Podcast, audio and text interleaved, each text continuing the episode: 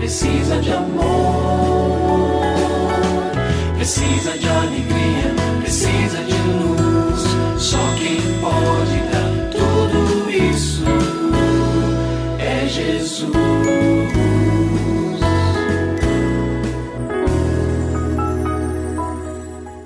Muito bem, temos falado sobre exaustão.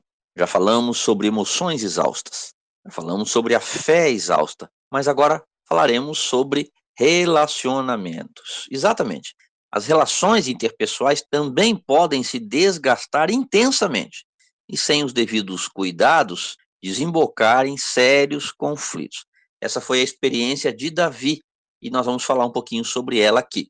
Você pode consultar o texto bíblico que fala deste momento que vamos citar aqui, que é primeiro livro de Samuel, capítulo 25, versos de 1 a 39. O cenário é o seguinte: Davi está fugindo de Saul, porque Saul queria matá-lo, e ele não queria ter um confronto com o rei. Então ele estava fugindo, e fugindo com o seu exército, que eram pessoas que estavam seguindo Davi e se juntaram a ele nesta batalha. Mas chegou um momento que eles estavam muito cansados, absolutamente exaustos, e eles pararam para pedir um pouco de comida para um homem chamado Nabal. E este pedido trouxe à tona uma possibilidade de conflito que poderia ter acabado em tragédia. Mas eu quero citar aqui alguns fatores que podem exaurir os relacionamentos. Primeiro deles, cenários de vulnerabilidade física ou emocional. Davi estava vivendo um momento muito difícil.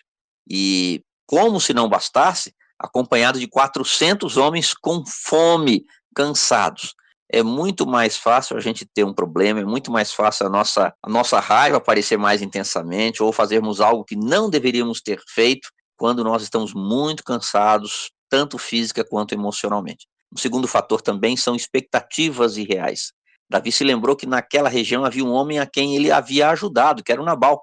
Então ele falou: Poxa, eu vou procurar o Nabal, com certeza eu dei uma força para ele, num outro momento ele vai me ajudar. Mas esse foi um engano, a gente precisa ter sempre este cuidado de não criar expectativas muito elevadas a respeito de como as pessoas vão reagir, porque isso pode gerar uma frustração muito grande se essa reação não for do jeito que a gente gostaria. Terceiro lugar, uma comunicação truncada. Davi encarregou alguns homens para irem falar com Nabal e não prestou. A conversa não foi boa. A resposta de Nabal, na verdade, foi a pior possível. E aqui a gente aprende. Há pessoas com as quais o diálogo parece não fluir e nós precisamos ficar atentos a isso.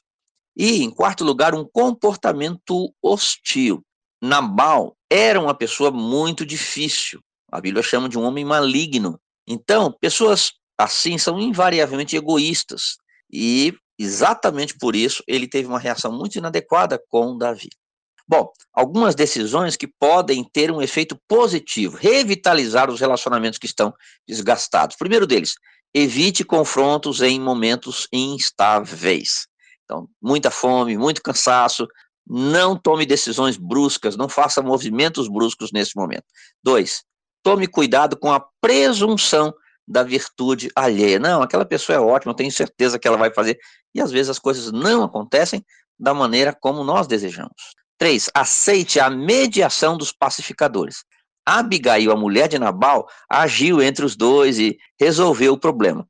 Deixe que alguém ajude você, se num cenário como esse surgir um pacificador. Em quarto lugar, deixe suas frustrações nas mãos do justo juiz. Quero terminar dizendo o seguinte: ponha toda a sua esperança no Senhor, não nas pessoas, não nas circunstâncias, porque vem dele sempre o nosso auxílio. Agora, lembre-se de algo também fundamental. Primeiro, Deus trabalhou com Davi e depois com Nabal. Então, abra-se para o Senhor para que ele primeiro trabalhe na sua vida e depois na situação. E se você tem alguma dúvida relacionada à família, entre em contato com a gente, manda o seu e-mail para ouvinte@transmundial.org.br ou então através do nosso WhatsApp 11 974 18 14 56. Pastor Kleber, mais uma vez o nosso muito obrigado e até o nosso próximo encontro. Eu que agradeço, Cacá. Um grande abraço para você e para os nossos ouvintes. Você também pode participar do programa Família Hoje, enviando suas perguntas e comentários para o e-mail famíliahoje@transmundial.com.br ou para a Caixa Postal 18113, CEP 046 26 970 São Paulo SP. Produção Kleber Lima. Família Hoje é uma realização transmundial. Família de hoje. É isso. Seja feliz e até o nosso próximo encontro.